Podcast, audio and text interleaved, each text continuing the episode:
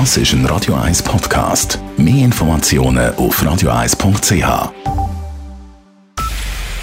Es ist 9 Uhr. Radio 1, der Tag in 3 Minuten.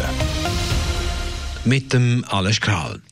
Zum Auftakt der Frühlingssession in Bern haben die Präsidenten beider Kammern die Ratsmitglieder, aber auch die Bevölkerung ermahnt.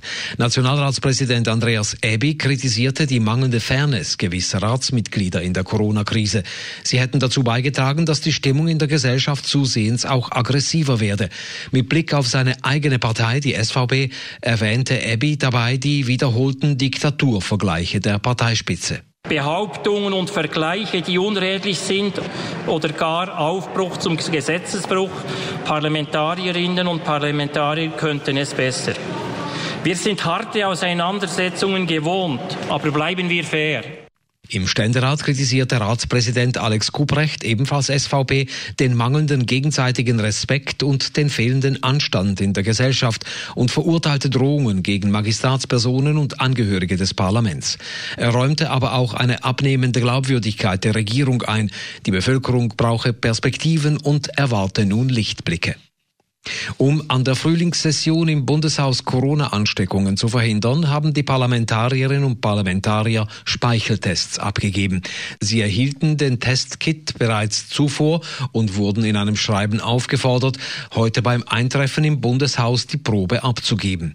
So sollen infizierte Personen ohne Symptome entdeckt werden. Tests stehen auch im Parlamentsgebäude zur Verfügung. Sie sollen während der ganzen Session zweimal pro Woche gemacht werden.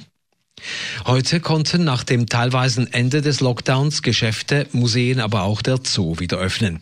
Vor den Einkaufsläden in der Stadt bildeten sich teils längere Schlangen. Ein großer Ansturm ist aber ausgeblieben.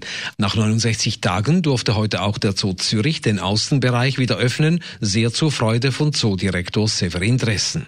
Montagmorgen 9 Uhr, auch wenn das Wetter schön ist, sind die ersten Menschen sind da, die es kaum abwarten können, in den Zoo zu, zu kommen. Und das ist, das ist schön, das fühlt sich gut an.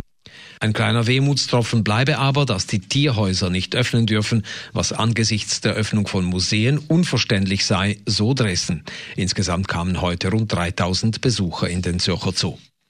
Der frühere französische Präsident Nicolas Sarkozy ist von einem Pariser Strafgericht wegen Bestechung zu drei Jahren Haft verurteilt worden. Davon werden zwei Jahre zur Bewährung ausgesetzt. Sarkozy wollte von einem hohen Richter Informationen über ein gegen ihn laufendes Verfahren und versprach ihm im Gegenzug, er werde ihm einen hohen Posten in Monaco vermitteln. Die Haftstrafe von einem Jahr dürfte der 66-jährige Sarkozy in Hausarrest verbringen, wie Frankreich-Korrespondentin Dorothea Finkbeiner sagt. Auch wenn er jetzt nicht direkt hinter Gitter muss, es ist auf dem Papier eine Gefängnisstrafe, die erste für einen französischen Präsidenten überhaupt. Er dürfte auch vorbestraft als Präsidentschaftskandidat antreten, aber er ist natürlich als Saubermann, als moralisches Vorbild, als Politiker, dem man vertrauen kann, nicht mehr so glaubwürdig. Sarkozys Anwälte haben bereits Berufung gegen das Urteil angekündigt. Radio 1 Wetter. Es gibt eine sternenklare und lokal auch frostige Nacht. Morgen am Dienstag zum Start, vor allem im Unterland noch ein bisschen Nebel. Es gibt dann aber einen prächtigen Sonnentag. Temperaturen am frühen Morgen um minus 2 bis 0 Grad, am Nachmittag bis 14 Grad. Das war der Tag in 3 Minuten.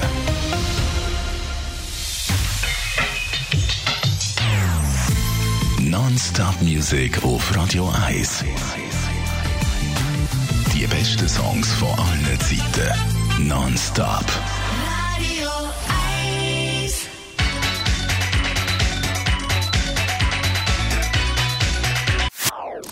Das ist ein Radio 1 Podcast. Mehr Informationen auf radio1.ch.